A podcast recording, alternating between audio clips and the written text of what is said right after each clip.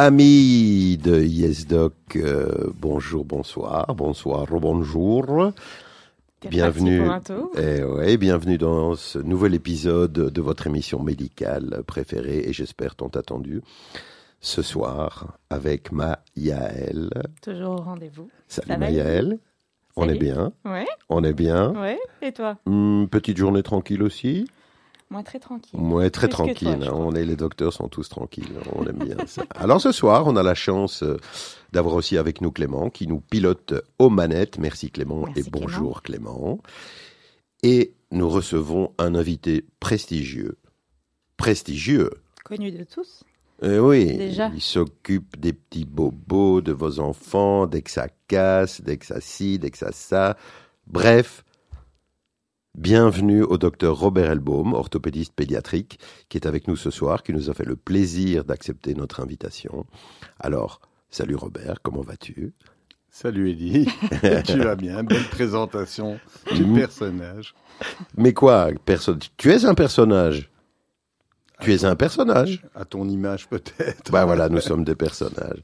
Alors Robert, ce soir, euh, vient nous rejoindre pour cette émission pour nous entretenir d'un sujet qui est euh, important euh, et qui est la dysplasie de la hanche chez l'enfant.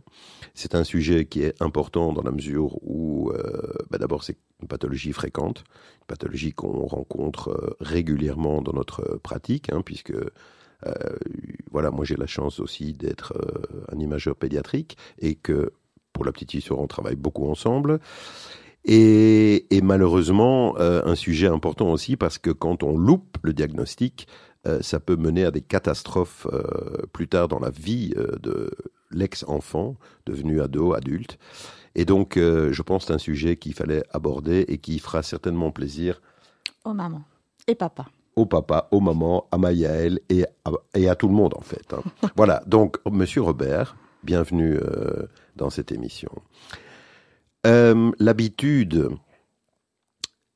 dans cette émission est d'abord de découvrir notre, euh, notre invité. Alors, l'idée, c'est, euh, ben voilà, comment tu arrives à la médecine, comment tu arrives à l'ortho, et puis la pédiatrie. Est-ce que tu as des activités annexes, connexes, de cours ou des activités humanitaires Et donc, je vais te donner, nous allons te donner le micro pour que tu puisses nous présenter un petit peu cette vie.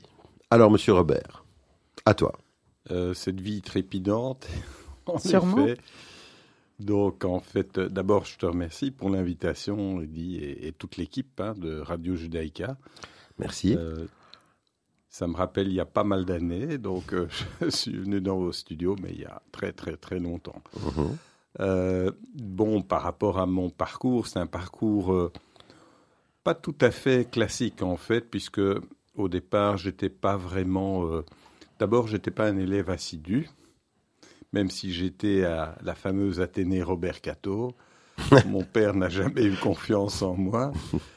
Et se dit, mon père qui était médecin, donc il y avait, il y avait peut-être déjà une prédestinée. Mon père était un, un gastroentérologue très connu sur la place du public, euh, à Bruxelles en tout cas, mais euh, il ne m'a jamais poussé d'ailleurs dans, dans, dans, dans, la médecine. Et je dirais que euh, c'est plutôt, je dirais peut-être ma sœur. J'ai une sœur, Dalia, qui, à une époque, je lui avais dit, écoute, quand j'avais 15-16 ans, euh, je dis, bon, voilà, moi, je veux faire un métier, mais pas dans du commercial, je veux pas d'exploitation, je veux pas faire un métier très humain et tout ça. Et c'est elle qui me dit, ben, pourquoi pas tu choisis, pourquoi tu choisis pas la médecine? Bon, je dis oui, pourquoi pas. Bon, mon père ne m'a jamais vraiment poussé, mais il est vrai que pendant des années, mon père étant gastroentérologue, nous allions souvent l'assister. Mhm. Euh, je me souviens de, certaines, certains week-ends, nous sortions tous les week-ends, où un samedi matin, à la première heure, mon père nous réveillait pour que je vienne lui donner un coup de main pour tenir l'endoscope, parce qu'il faisait des gastroscopies à 8 heures du matin après être sorti toute la nuit. Et puis bon, enfin, il y a eu cette, euh, cette, espèce de, de, Ça a mordu. Oui, ça, ça a un petit peu mordu, mais voilà, je ne voyais pas encore mes marques à ce moment-là. Et puis euh, finalement, euh, entre 16 et 18 ans, c'est vrai que je me cherchais. Je, partais beaucoup, j'allais, j'étais très friand des, des kibbutz. Donc j'ai passé une grosse partie de mes 16-18 ans dans les kibbutz en Israël. Donc j'étais plutôt, plutôt, euh, m'occupais des, animaux pour la terre dans le nord d'Israël, dans les kibbutz du nord, à Sassa en particulier. Khaloutzik. voilà. Mais j'avais pas vraiment. Euh, mais j'ai toujours, par contre, été attiré par une chose. Je lisais étant jeune, et Edith a peut-être connu le fameux Docteur Justice. Mhm. Et c'est quelque chose qui m'a toujours passionné. Moi, j'ai lu les bandes dessinées de Docteur Justice que mhm. certains, les plus anciens, doivent connaître. Et donc, tout ce qui était euh, médecine un petit peu euh, humanitaire et autres, ou interventionnisme, me plaisait. Et donc, je me suis dit, bon, ben, pourquoi pas. Mon père n'avait pas vraiment confiance. Il m'a dit, écoute, Robert, tu veux faire médecine, d'accord, mais je pense qu'à l'ULB, tu vas pas y passer. Tu vas aller à Mons, petite faculté de province. tu as au moins peut-être un peu plus de chances de réussir.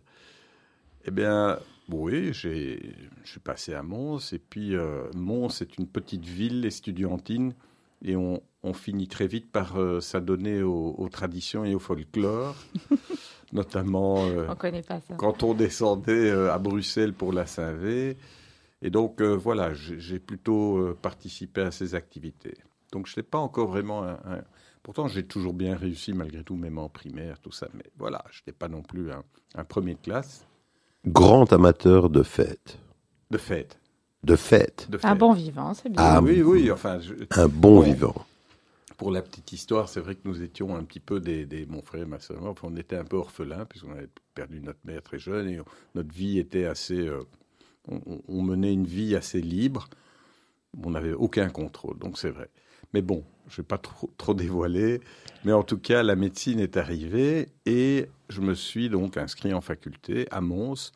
Et finalement, euh, au bout de, je crois que c'était à partir de la deuxième année, euh, je dis à mon père, ben voilà, c'est bien Mons, mais je voudrais retourner euh, en, dans la capitale. Et là, je me suis lancé. Et pour la petite histoire, j'ai commencé ma médecine et mes études, donc à l'époque c'était Bordet encore, et j'étais un passionné de moto. Et euh, je me rappelle. J'ai à l'époque, euh, en deuxième candidature, donc j'avais 20 ans, 21 ans, euh, j'allais à l'UNIF en moto, c'était une espèce de trial comme ça, et je me suis fait un carton, pas loin de où habitait Eddie Cohen, et Eddie s'en souviendra. Bien. Et là, j'ai failli passer l'arme à gauche. Donc, euh, c'était à 21 ans. J'ai passé un mois en réanimation avec les tubes et tout partout. Oh. Et euh, à ce moment-là, donc j'étais en pleine année euh, deuxième candidature. C'est la deuxième candidature, je ne vais pas dire de bêtises. Et je voulais absolument passer ma, mon année. Et on a été voir le, le recteur, pas le recteur, le, doyen. le doyen de la fac. Oui, de la fac. Et j'ai demandé une session ouverte. Je dis à mon père, moi je vais y arriver et je veux passer. Et j'ai réussi cette année-là. Et là, mon père m'a dit, OK. Là, là, il a commencé à se rendre compte que son fils n'était pas aussi nul. et puis tout est parti. Euh, et, et, en fait, par rapport, pour répondre à ta question concernant le choix de la, la, la chirurgie, c'était un petit peu... Alors j'avais un père radiologue gastroentérologue. C'était un des derniers radiologues en Belgique qui faisait en même temps la gastro. Et pour moi, le parcours aurait été idéal. Je reprenais l'activité de papa. Mais non, ça m'intéressait pas trop. Puis euh, voir des intestins, enfin faire des... Donc j'aimais bien ce qui était très, très, très, euh, on va dire, actif. Et la chirurgie me plaisait. Mais c'est surtout lors de mon, un de mes premiers stages de, chirurgie à, l'hôpital d'Ixelles. Euh, j'ai rencontré là, j'étais en stage de chirurgie abdominale adulte avec un chef de service assez, assez, euh, assez comment dirais-je, mandarin. Mm-hmm. Euh, nous, les internes à l'époque, on, ne valait rien. Et nous regardions ce qui se passait au bloc pendant qu'ils opéraient. D'opérer avec des grands gestes comme ça, un petit peu maladroits. Et euh, à un moment donné, euh, je m'ennuyais. J'étais pas brossé, donc je regardais l'intervention. Et je suis sorti de cette salle et j'arrive dans une autre salle où je vois une femme en train d'opérer mais un tout petit bout de quelques mois. Maman. Et je regarde Maman euh, à travers, exactement, je regarde à travers le, la vitre de, de la salle d'op. Il faut voir un petit peu ce que c'était que les salles d'opération dans les années 80. C'était un très vieillot. Et puis je vois une dame en train d'opérer. Il y avait un silence monacal qui, qui, qui Contrasté avec. euh, contrastait exactement avec ce brouhaha qu'il y avait dans cette salle. Et je rentre, il y avait cette dame que je connaissais pas encore et son assistante qui est une future chirurgienne cardiaque actuellement connue et l'anesthésiste Eliane Tournois que- qui était une femme remarquable. Et, et sans rien dire, elle, elle s'arrête d'opérer, elle me regarde avec un grand sourire, enfin un sourire à travers le masque, mais on voyait ses yeux sourire. Et elle commence à m'expliquer, tu es en train d'opérer une hernie inguinale. Eh bien, j'ai assisté à toute l'intervention. Et après ça, je dis, Je veux rester. c'est ça que je veux faire. Et c'est pour la nommer, c'était le professeur Sabine Godard qui était euh, la responsable à la chaire de chirurgie pédiatrique à l'ULB. C'est Mhm. elle qui m'a qui m'a pris sous son épaule. J'ai passé quasiment une année avant de commencer ma chirurgie avec elle. Je l'ai suivie comme un petit chien, c'est-à-dire pour les urgences, je travaillais avec elle tout le temps, non-stop. Et puis, euh, elle m'a envoyé, elle, m'a dit, écoute, un, jour, parce qu'en chirurgie pédiatrique, nous faisions tout. Que ce soit ce qu'on appelle de la chirurgie viscérale, digestive, urologique, les, même les circoncisions, les hernies, mais aussi l'orthopédie. Il n'y avait pas de différence entre l'orthopédie et la chirurgie euh, molle. Et elle voyait bien que j'avais une, peut-être une propension plus pour l'orthopédie. Et à un moment donné, donc j'ai fait beaucoup de, d'écriture, beaucoup de publications avec elle. Et elle m'a envoyé dans un premier temps à Paris, dans un autre centre de référence où, pour la petite histoire, elle avait été opérée d'une fente labiopalatine toute jeune par un certain professeur Malek Mhm. à cet hôpital. Et donc j'ai été euh, à Paris euh, en tant qu'assistant d'abord. Et puis voilà, j'ai mordu à l'hameçon. J'étais vraiment avec des. C'est là que j'ai vu vraiment la, vraie formation, l'examen clinique de l'enfant. Et puis je suis revenu évidemment. Quand je suis revenu en Belgique, euh, ben voilà, Sabine Godard m'a réaccueilli et j'ai j'ai commencé ma pratique. Mais dans ma formation, j'ai eu la chance après de pouvoir partir là pour euh, plus qu'un an comme FFI, ce qu'on appelle FFI, faisant fonction d'interne dans un des, des- des plus grands hôpitaux parisiens pédiatriques qui était l'hôpital Saint-Vincent-de-Paul, Mhm. qui était, on va dire, entre, avec Necker à, à l'époque, les deux centres de référence. Avec, avec les papes de la Les colonne. papes, le pape Jean, Jean, euh, Jean Dubousset, qui Mhm. était celui qui a développé toute la chirurgie de la scoliose, Mhm. et le professeur Soringe, qui est l'homme de la luxation de hanche, justement, Mhm. qui est celui qui a préfacé euh, Ton bouquin.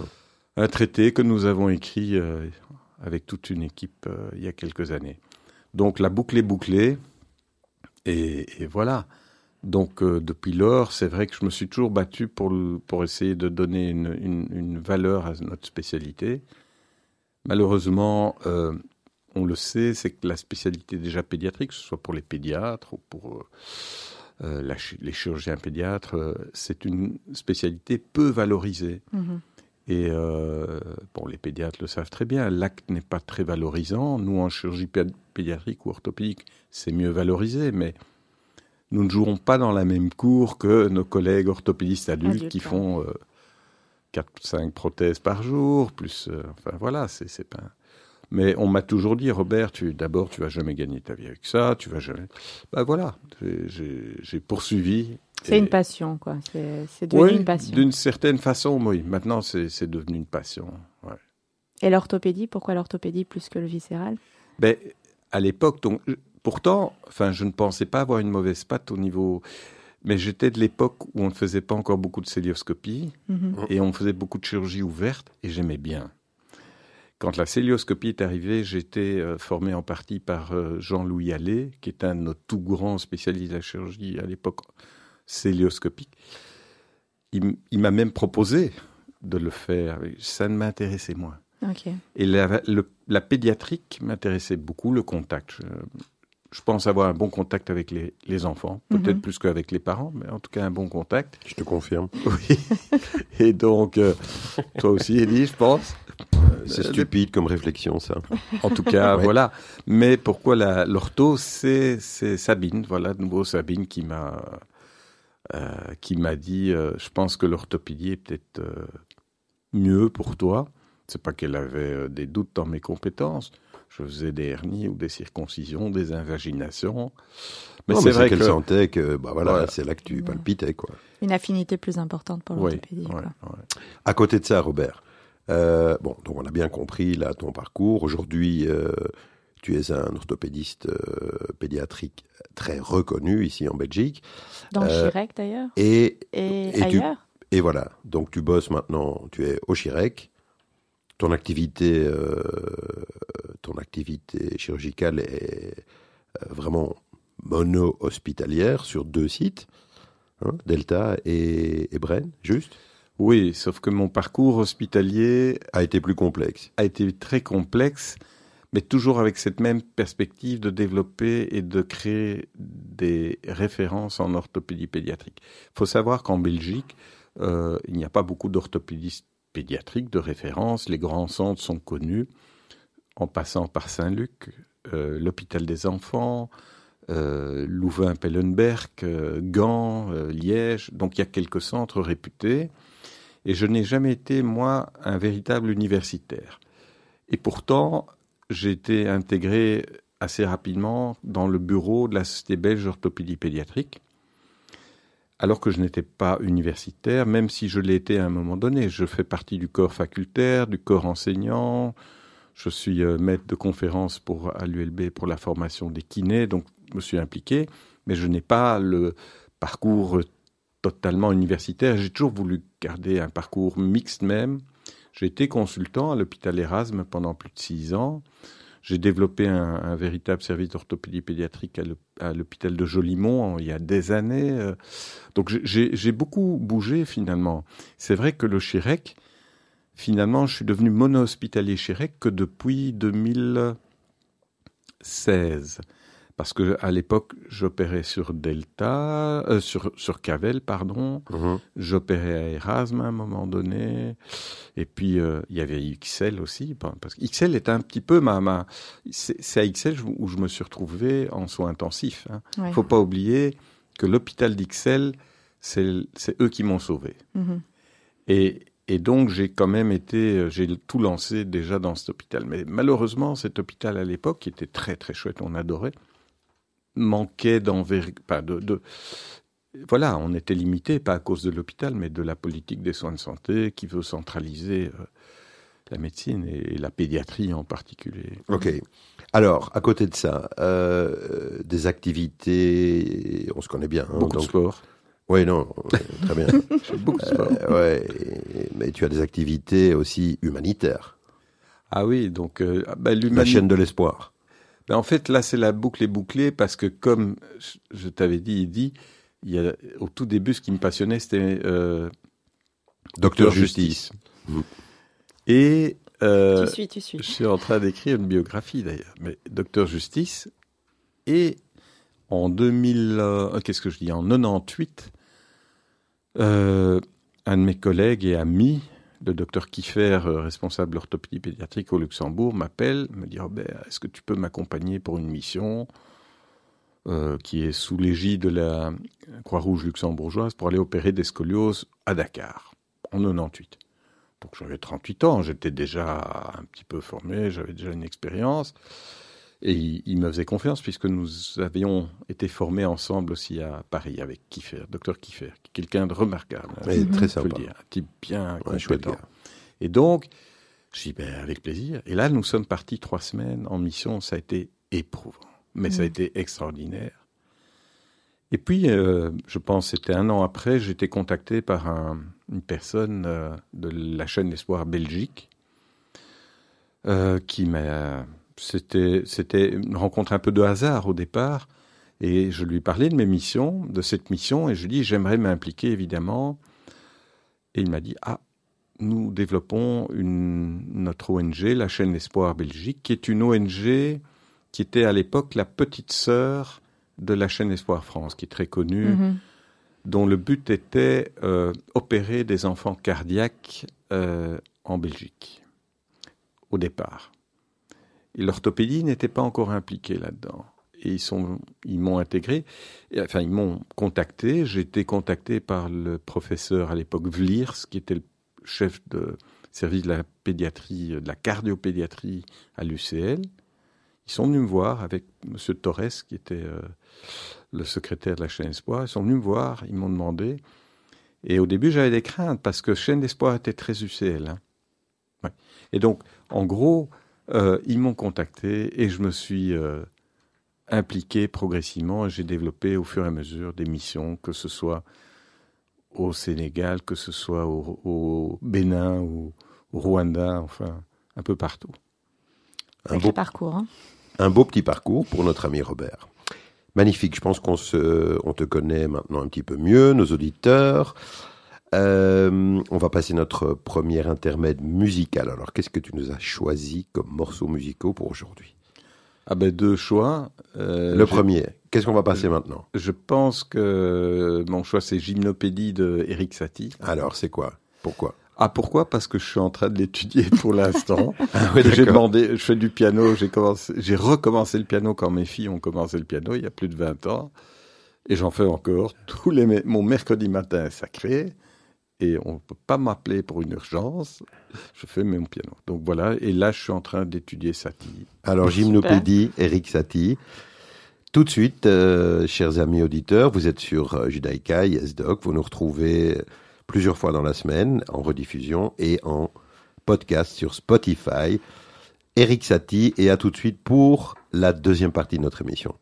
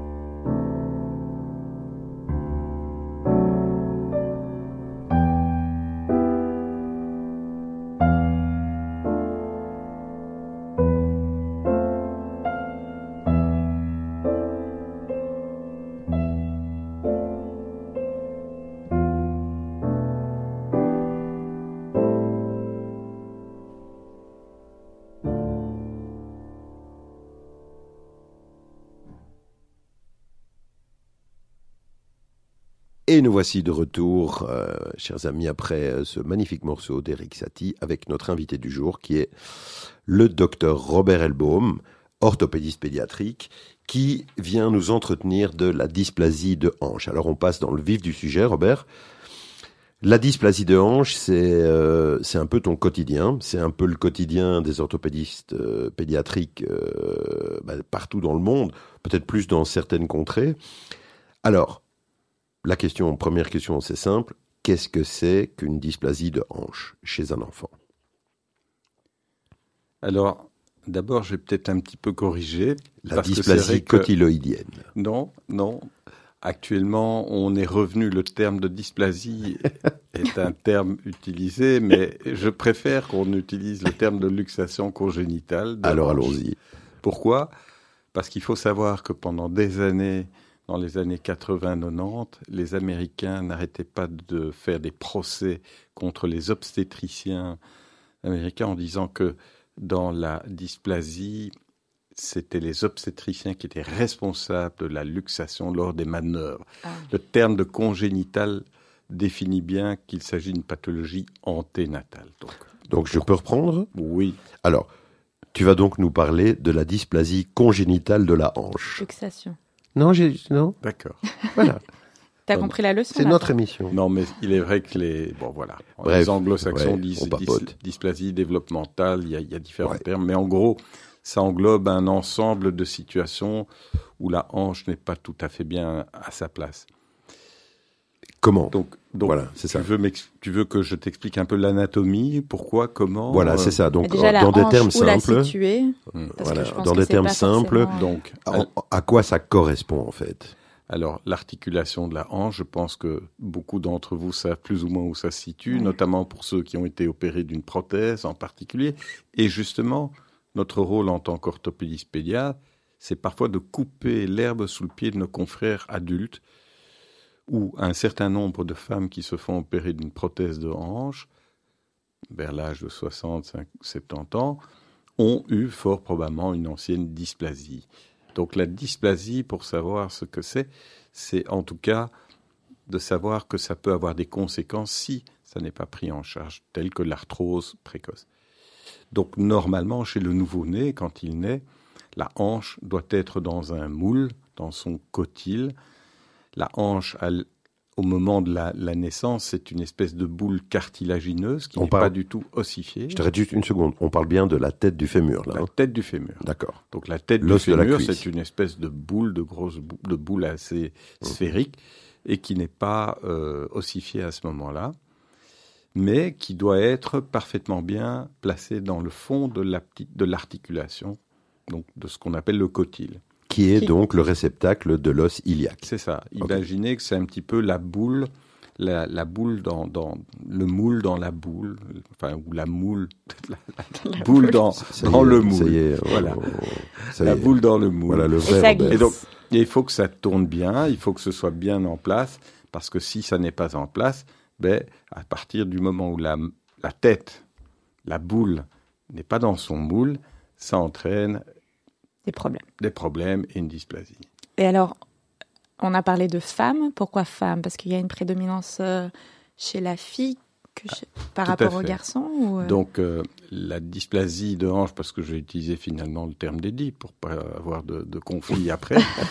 en fait, la, la luxation, la dysplasie est nettement plus fréquente. Je ne vais pas rentrer dans des détails pathogéniques, comme on dit dans notre jargon. Oui mais euh, on a à peu près un chiffre de 6 à 8 filles pour un garçon au niveau rapport et ratio. C'est beaucoup plus fréquent, donc c'est vraiment une pathologie de filles, mais euh, que les, que les mecs se rassurent, on a notre lot de pathologies aussi. Et c'est une pathologie qui est fréquente chez l'enfant euh, Alors, pourquoi il faut la... On considère que c'est entre 1 et 2 pour 1000 naissances vivantes. nous en voyons beaucoup, c'est vrai. Pourquoi? Parce que déjà le CHIREC est un centre de référence en en, tant que médecine pédiatrique, médecine fœtale, néonatale, et on a une maternité très importante. Le nombre de naissances par an est important, donc le recrutement déjà est plus important. Et donc nous en voyons régulièrement. Donc c'est quelque chose qui n'est pas rare, c'est pas une maladie rare, même si on appelle ça congénitale, c'est quelque chose d'assez fréquent. Je dirais que sur une consultation, entre 15 et 20% de nos, je dirais peut-être entre 10 et 15 de nos patients viennent pour des dysplasies ou que ce, qu'elles soient importantes ou pas. Mhm. Et donc, c'est quelque chose qu'on essaye de, aussi de dépister précocement. Parce que une fois qu'on sait que ça peut exister, eh bien, dans, que ce soit en Belgique, en France ou ailleurs, on essaye d'avoir des politiques de dépistage pour pouvoir éviter les problèmes plus tardifs. Mhm. Et il y a tout un programme de dépistage en, Belgique en particulier, mais qui se calque un peu sur ce qui se fait en France. Le dépistage se fait systématiquement ou alors ça s'est fait en fonction de, des facteurs favorisants euh, voilà, c'est ça, je voulais arriver à ça. Non, non, mais bravo. Euh, les, non, non, non, non. Les, facteurs. Est-ce qu'il y a justement des facteurs favorisants, que, que ça soit des facteurs euh, extérieurs ou encore même euh, génétiques ou familiaux C'est très important. Et voilà, tu peux nous parler de ça? Alors, c'est une bonne question parce que ça pose tout le problème du dépistage, que ce soit en Belgique ou en France ou ailleurs. Le dépistage actuellement, je ne vais pas vous parler de ce qui se passe dans le monde, mais en Belgique, il se fait sur base de critères, c'est-à-dire sur des, ce qu'on appelle des facteurs de risque. Nous ne faisons pas faire le, le dépistage clinique, c'est-à-dire que l'examen à la naissance est systématique. Mhm. Pour tous les nouveau-nés, il est noté dans le carnet de naissance hanche ou l'ortholanie, qui est une des manœuvres de dépistage. Donc, il doit se faire, même chez les garçons, chez tous les nouveau-nés. Après se pose la question de faut-il faire une échographie? Et là, mon cher ami Elie Cohen pourra peut-être intervenir, mais il y a beaucoup de discussions par rapport à ça. La Belgique, comme la France, même les États-Unis, ne font pas des échographies systématiques à tous les nouveau-nés. Mhm.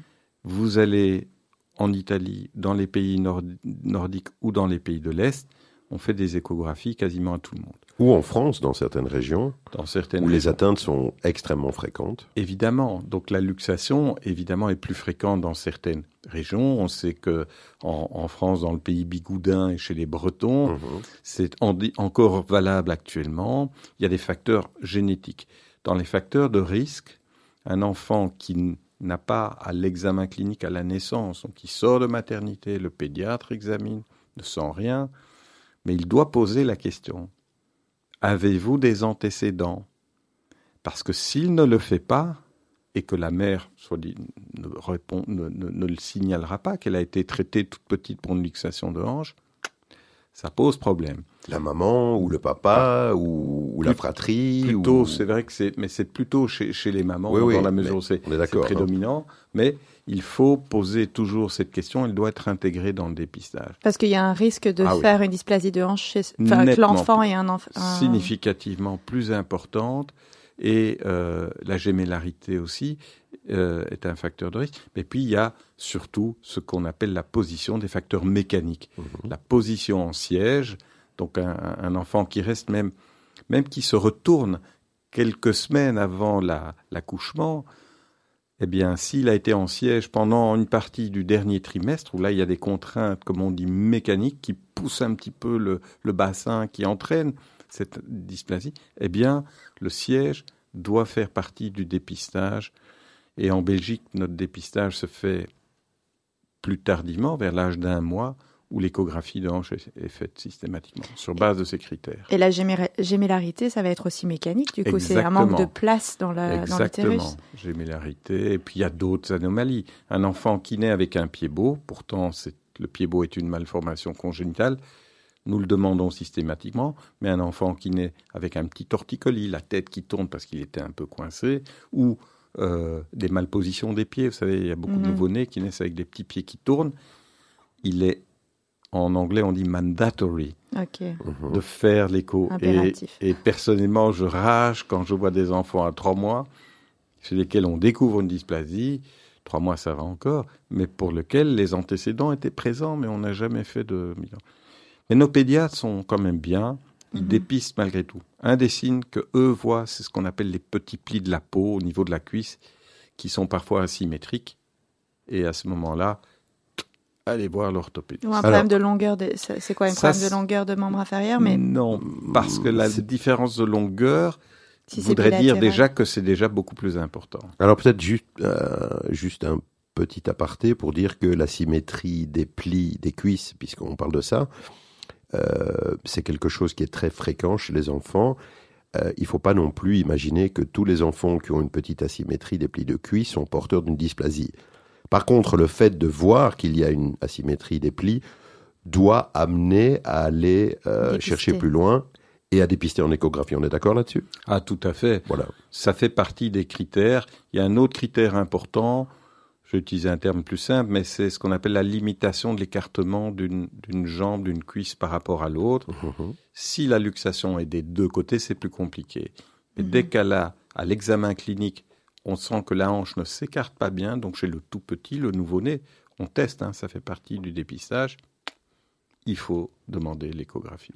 Et la luxation est souvent du coup asymétrique, enfin, dans le sens où elle, elle touche qu'une qu'une articulation ou elle touche les deux côtés, les deux hanches? Alors, on sait qu'il y a à peu près, je ne vais pas dire de bêtises, on est entre 30% de bilatéralité. D'accord.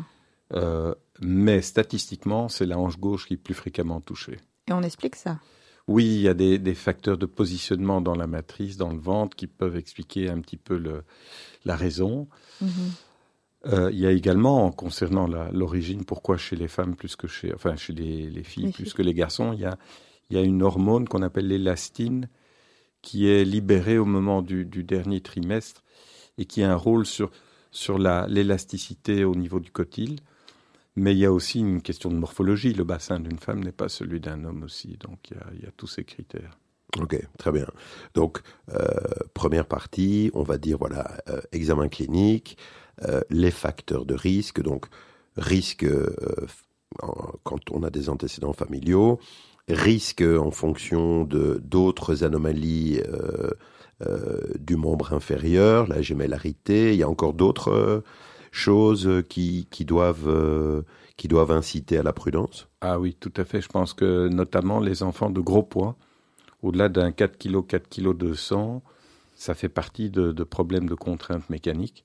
Même chose, parce qu'ils sont volumineux et que du coup ils sont un peu à l'étroit. Euh, perte de liquide amniotique euh, en, cours de grossesse. Euh, donc, Rupture de poche. C'est une pathologie congénitale, mais qui est aussi mécanique, quoi. Oui, oui, tout à fait. Ça a été défini dans les années 70, ce problème de, de, de mécanique, ce qu'on appelle le fameux bébé moulé. On a des bébés qui naissent, ils sont un petit peu tordus. Ils ont la tête qui tourne, ils ont les pieds qui sont tournés. Ils ont les bébés virgules. Bébés virgules aussi, voilà. Donc tous ces petits bébés, il faut absolument le dépistage est mhm. obligatoire, que ce soit un garçon ou une fille. Alors, vu que j'ai juste une dernière question. Allons-y, Madame Yael. D'un point de vue culturel, euh, ça c'est autre chose encore. C'est euh, le bébé né euh, normal, donc il n'y a pas de dysplasie, mais alors il y a tout ce qui est emmaillotage derrière. Est-ce que ça a une conséquence euh, sur euh, la position des hanches ou est-ce que euh, est-ce qu'il faut il faut parler aux mamans et, et leur dire voilà il faut pas le mettre les jambes écartées les mettre dans le dans le porte-bébé. Là souvent on nous dit qu'il faut pas mettre les enfants dans le porte-bébé trop jeune parce que ça ça écarte les hanches. Est-ce que ça peut avoir une conséquence à long terme? Ou, euh, ou est-ce qu'on s'en fout et on laisse Non, non, pas du tout. D'ailleurs, à un moment donné, on a invoqué la cause des dysplasies chez les Bretons, comme chez les Esquimaux aussi, les Lapons, parce qu'ils langeaient les enfants en quille, justement. Mhm. Et le langeage en quille serre les hanches et fait sortir la tête du fémur de son articulation. Donc ce n'est pas bon. Je sais qu'il y a encore actuellement, j'étais surpris d'entendre qu'on fait encore de l'emmaillotage. C'est fait régulièrement. Ben voilà, c'est pas l'idéal en soi. D'ailleurs, le traitement, c'est exactement le contraire. Donc le principe, euh, pour répondre à ta question, Yael, la posture, les premiers conseils que nous donnons aux parents, que les sages-femmes devraient donner en maternité, ne jamais serrer les hanches, soulever les jambes, non pas par les deux jambes pour langer, mais soulever le, bassin, comme on dit. D'accord. Toujours maintenir, donc plutôt les, les, baby bjorn ou euh, porte-bébé qui maintiennent les hanches écartées, c'est parfait. D'accord. On va dire qu'en Afrique, c'est vrai qu'il y a moins de luxation parce que les mamans les portent sur le dos. ou les mayas ou quoi. C'est faux, c'est faux. c'est faux. Il y a moins de dysplasie en Afrique, c'est vrai. Mais ce n'est pas Mais ça n'a rien à voir avec ça. en tout cas, voilà. Bon, alors, une fois qu'on a euh, qu'on a dépisté. Donc euh, que voilà, l'enfant est passé chez son pédiatre ou bien a été référé à l'orthopédiste pédiatrique pour un avis quand il y a un doute. L'examen de dépistage en imagerie, c'est clairement l'échographie. Hein? Mais ça, c'est toi qui vas nous en parler, Eddie, du coup. Oui, enfin, voilà, bien sûr, oui. Alors, pourquoi l'échographie? Parce que l'échographie, c'est un examen qui est d'abord euh, tout à fait inoffensif. Hein. On parle d'ultrasons et pas de, de, rayonnement ionisant, ça c'est la première chose. La deuxième chose, c'est que la tête fémorale, comme tu l'as bien dit au début, la tête du fémur de l'enfant est cartilagineuse et que donc on la voit magnifiquement bien en échographie euh, puisque les ultrasons pénètrent le cartilage et permettent de voir ce qui se passe aussi derrière. Et donc le rôle de l'échographie, c'est d'apprécier, c'est un examen qui est dynamique. On est d'accord? Tout à fait. Euh, c'est d'abord d'apprécier la conformation articulaire au repos, on va dire, et donc ça veut dire est-ce que la tête est positionnée correctement? Est-ce qu'elle est bien recouverte? Est-ce que sa distance par rapport au fond de l'articulation euh, est correcte ou bien elle est trop importante? Et puis, on peut étudier aussi la stabilité de la hanche en faisant éventuellement des petits mouvements. Et, et ça nous permet à ce moment-là de définir soit la normalité, soit une dysplasie plus ou moins importante en fonction euh, de, des critères que je viens de donner. On est d'accord là-dessus? Ah ben, tout à fait, tu as tout dit. on a, on a, non, non, les critères. Donc l'échographie, l'échographie est évidemment, euh, mais ce n'est pas, pour certains, euh, le plus important. On dira, c'est l'examen clinique. Oui, oui, mais, mais quand même, je pense que l'examen clinique euh, fait par un orthopédiste pédiatre compétent qui a l'expérience, c'est bien mais l'examen clinique est fait en général par les pédiatres en maternité, un petit peu au sortir de maternité, ça va très vite. Examiner un nouveau-né, ça prend malgré tout du temps, il faut qu'il soit calme. Un enfant qui pleure, oubliez l'examen clinique, il faut qu'il soit relâché. Puis c'est fait par les, les, pédiatres de ville qui les suivent, et donc nous, nous ne les voyons que plus tardivement. Je pense que c'est là où il faut essayer de, de, de, repérer ceux qui vraiment doivent être pris en, main, dépistés et envoyés à l'échographie le plus rapidement possible. Mais en effet, pour moi, l'échographie, c'est l'examen de choix. Mhm. Donc c'est important. Et répétitif. C'est très important que les pédiatres aient une bonne formation dans la manière dont ils examinent les hanches, ça c'est la première chose. Et donc on a déjà eu l'occasion ensemble de, de, de faire pas mal de, de, Présentation. présentations aux pédiatres, justement, côté clinique, côté imagerie et compagnie. Mais c'est très important. Et ensuite, euh, et ensuite l'imagerie. Bon, alors voilà. Là maintenant, on a, disons, un diagnostic. On pose un diagnostic de dysplasie de la hanche. Après, qu'est-ce qui se passe? Ah ben, Comment est-ce qu'on traite? Ils vont voir le spécialiste et donc nous on va décider. C'est là que c'est le plus dur en fait. En fait, en orthopédie pédiatrique, c'est pas le traitement qui est dur, c'est de parler aux parents. Mhm. Et là, c'est là qu'il faut être euh, assez assez euh, diplomate. Si vous dites à une maman euh, qui vient d'avoir son premier bébé, premier bébé souvent, et vous lui dites bon ben voilà, il va falloir lui mettre une espèce de culotte spéciale, une culotte de torture comme ils disent, ou une sangle ou un harnais et vous lui dites ça comme ça, sans rien, euh, elle va sortir en pleurant et, le traitement ne sera pas bien suivi. Il faut donc prendre le temps. Mais donc le traitement, évidemment, c'est un système qui me permettra de remettre cette hanche en place. Actuellement, il y a, il y a différents systèmes, mais le harnais de Pavlik que certains, que beaucoup de mamans connaissent, est le, guide, est le guidelines, on va dire, mais pas que, puisqu'on met aussi ce qu'on appelle des culottes d'écartement. Juste un petit mot, oublier les doubles langes mis par les pédiatres, ça ne sert à rien. Mhm. C'est pour se donner bonne conscience, mais ça ne sert à rien. Donc on est d'accord aussi que le traitement est d'abord positionnel. Hein. Conservateur. Conservateur et, positionnel. Et donc l'idée c'est quoi? C'est de mettre l'enfant dans quelle position? Ben, Alors, bon, pour être simple, on va dire qu'on essaye de maintenir une position d'écartement et de recentrage mais on a des enfants qui arrivent avec une luxation quasi complète. À ce moment-là, ce n'est pas du positionnel, c'est du réductionnel.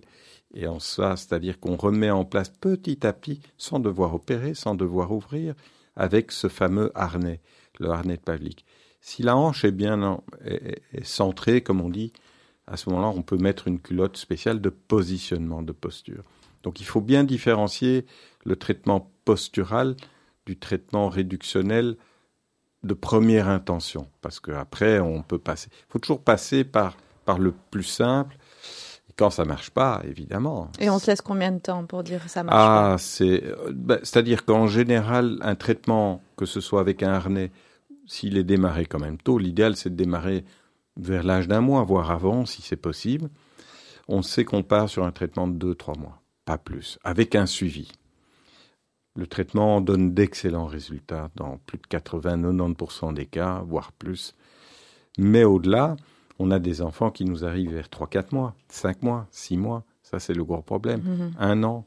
On a encore dû opérer il y a quelque temps une petite fillette de 2 ans avec une hanche tout à fait luxée. C'est une des, c'est un des biais de dépistage en Belgique. Nous devrions, malheureusement, même, je, je, ne prêche pas pour ma chapelle, puisque ça nous fait évidemment des cas opératoires, mais je dirais que ça cause des conséquences dramatiques. Une fillette qui arrive avec une hanche à l'extérieur à l'âge de deux ans. Mhm. Le pronostic n'est jamais bon. Quoi qu'on fasse, on fera des belles opérations, mais voilà. Donc le traitement, il est, il est simple, bien fait, simple. Si on explique aux parents, eh bien, en deux, trois mois, le petit, il est sorti de ça. On va le suivre, évidemment. Moi, en général, j'essaie de les revoir après l'âge d'un an, quand ils commencent à marcher, et là, je demanderai ma radiographie parce que je veux voir comment la hanche grandit au niveau de l'os, ce qui ne peut pas être fait à l'échographie. D'accord. Et quand on arrive au bout du traitement conservateur, du coup, il y a le traitement chirurgical. Ah, ça, quand ça va vraiment pas, à ce moment-là, on passe par différentes phases. On peut hospitaliser, faire hospitaliser l'enfant au-delà de six mois, quand la luxation soit elle n'a jamais été traitée mais qu'elle n'est pas en place, soit ça répond pas, ou ça répond pas, on passe par ce qu'on appelle soit une traction, donc ça peut être encore comme à l'ancienne et j'en fais encore, où on met l'enfant, on l'hospitalise trois semaines à l'hôpital en traction et on réduit progressivement. Et puis c'est le plâtre, le plâtre qui prend les deux jambes, les deux cuisses, c'est assez lourd.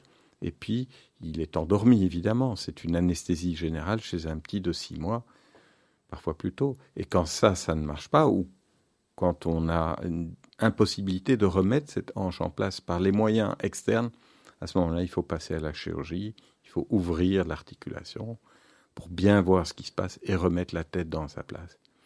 Et je dirais à terme, parfois il faudra faire un geste sur l'os du bassin, ce qu'on appelle le fameux cotyle, mhm. qui reste malgré tout même si la hanche est en place, il reste dysplasique, c'est-à-dire que la couverture de la tête du fémur n'est pas suffisante.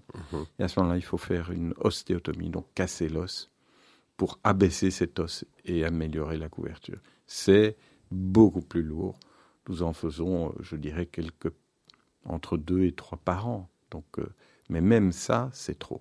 Ah oui, on est d'accord. Et alors, si la, la, dysplasie ou la luxation n'est pas n'est pas mise en évidence, euh, n'est pas mise en évidence euh, dans le jeune âge, à l'âge adulte, qu'est-ce qu'on risque? Eh bien, évidemment, le risque si si, si cette dysplasie n'est pas dépistée, surtout si la hanche n'est pas du tout en place, c'est la boiterie, elle est évidente. Les douleurs assez précoces, c'est-à-dire à partir de de l'âge de 12, 13, 14 ans, il y a un problème de douleur qui survient. Et puis plus tard, c'est euh, même une dysplasie avec une hanche en place peut entraîner de l'arthrose. Pas de l'arthrose à 60 ans. Une prothèse de hanche mise par nos collègues adultes, c'est une heure de temps. Ça se fait même en one day, donc c'est pas un problème. Mais c'est l'arthrose à 18 ans ah ou à 25 ans chez une jeune femme qui rentre dans la vie active ça devient plus problématique. Ah Mais on les opère. On me remet des prothèses de hanche à l'âge de 25 ans, même mhm. parfois plus tôt. Donc, si on se résume, importance d'un bon dépistage, un dépistage de qualité, systématique, chez tous les nouveau-nés, euh, par des pédiatres qui ont une bonne formation, et en cas de doute, l'avis de l'orthopédiste pédiatrique, le passage à l'imagerie, et si nécessaire, le traitement soit positionnel, soit réductionnel, hein, en fonction de la gravité, et au bout du compte, euh, quand tout ne marche pas, eh bien, euh, voilà, on passe à, du plus lourd. Mais le plus lourd, c'est grosso modo quel pourcentage de cas? Ah, C'est justement un tout petit pourcentage. Il ne faut pas dresser ce tableau devant des parents, même s'ils regardent déjà sur Internet. Ils savent déjà tout avant vous même. Mhm. Mais je dirais que le pourcentage est très faible. On a plus de 90% de bons résultats avec euh, une, euh, un traitement conservateur démarré très tôt. L'idéal est de démarrer avant trois mois. même bien avant. Au plus tôt, au mieux. Au plus tôt, au mieux. Magnifique Robert. Euh, on a déjà atteint la fin de, du temps qui nous est imparti pour euh, présenter cette émission. Euh, bah, C'était très intéressant. Merci d'avoir accepté encore une fois euh, cette invitation. C'était bien de t'avoir avec nous. J'espère que tout le monde a bien entendu que le dépistage des hanches, c'est très important chez tous les enfants, en particulier quand ils sont dans des familles à risque. Et voilà, chers amis, euh, on arrive euh, au bout de cette émission. Robert, euh, qu'est-ce que tu nous as choisi comme morceau de clôture? D'abord, merci à vous pour l'invitation. C'était très, très, très, sympathique. Alors, j'ai choisi ben, un, morceau de Youssoundour, Wiri Wiri, juste pour la petite histoire. Donc, c'était lors d'une de mes missions, une de mes dernières missions à, à Dakar. la présidente, Madame Wad, est venu nous contacter. Euh, nous étions en tenue encore de, de, de, brousse quasiment. Pour, on n'avait rien avec nous. Elle voulait nous inviter. Elle avait entendu parler de nous. Il y a eu des, la télé qui est venue filmer l'émission de la chaîne Espoir. Et ils sont venus nous chercher lors d'une des, derniers jours où nous, tout ce qu'on voulait, c'est partir faire un peu un, trip avec l'équipe. Et euh, on nous dit non, non, vous devez être à l'hôtel des Almadies ou je ne sais plus où. Il y a Youssoundour qui revient parce qu'il a eu le, Grammy Awards, Grammy Awards en 2005. Et on a été invité. Youssoundour est venu, il nous a aussi accueillis.